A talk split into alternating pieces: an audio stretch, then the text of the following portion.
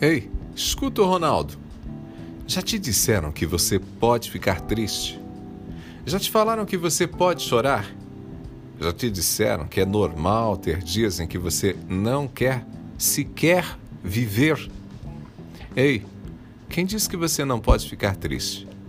Quem disse que você não tem direito a ter momentos de dor ou de querer ficar a sós? Gente, vivemos uma espécie de ditadura da felicidade. A sociedade parece intolerante à tristeza, exige sempre um sorriso no rosto, sempre. Quando alguém chora, por quanto tempo suportam-se as lágrimas alheias? As pessoas parecem ter perdido o direito de vivenciar a tristeza. É preciso estar bem. A sociedade líquido moderna, conceito do sociólogo Zygmunt Bauman, essa sociedade criou a ilusão de que viver sempre feliz, alegre, contente, sorridente é a vida normal.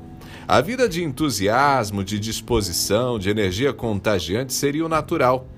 Tem até coach famoso que diz que o normal é a vida abundante. Dinheiro no bolso, sorriso no rosto, família de comercial de margarina. Lembra? Acontece que essa ideia de vida abundante é uma ilusão. A vida real é a vida que Cristo nos alertou que teríamos: um mundo de aflição, de perseguição, de lutas constantes, mas de um fardo que se torna suave pela esperança que Cristo nos dá. Por isso, entenda: a dor tem que ser vivida. Se o coração foi ferido, é necessário viver o luto o luto da perda, da ruptura, do afastamento, da morte. O próprio Cristo, pouco antes da sua morte, angustiou-se, ficou profundamente triste e pediu aos amigos que estivessem por perto em seu momento de dor. Ele precisava de companhia para viver o momento mais angustiante da vida dele. E mesmo tendo companheiros tão próximos, quando mais precisou, seus amigos dormiram. Não entenderam a dor de Cristo, dormiram, deixaram o amigo sozinho. Ninguém dá conta de superar o sofrimento sem viver a tristeza em toda a plenitude. Permitir-se a tristeza não é admitir ou aceitar a depressão.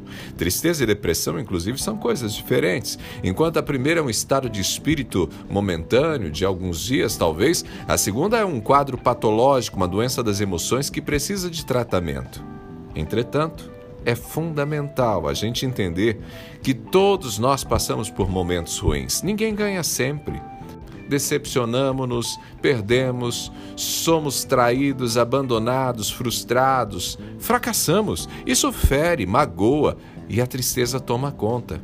Quando isso acontece, é preciso senti-la, vivê-la em sua intensidade. Se tiver que chorar, a gente chora. Se tiver que se afastar, a gente se afasta. Se carecemos ouvir a voz do silêncio, procuramos ter nossos momentos a sós. Sim, há tempo para tudo na face da terra. Tempo inclusive para viver a dor. É assim que elaboramos as perdas, as decepções, os abandonos, as frustrações. Com o tempo, o coração se recupera e reencontramos motivos para sorrir, com fé. Pegou a ideia?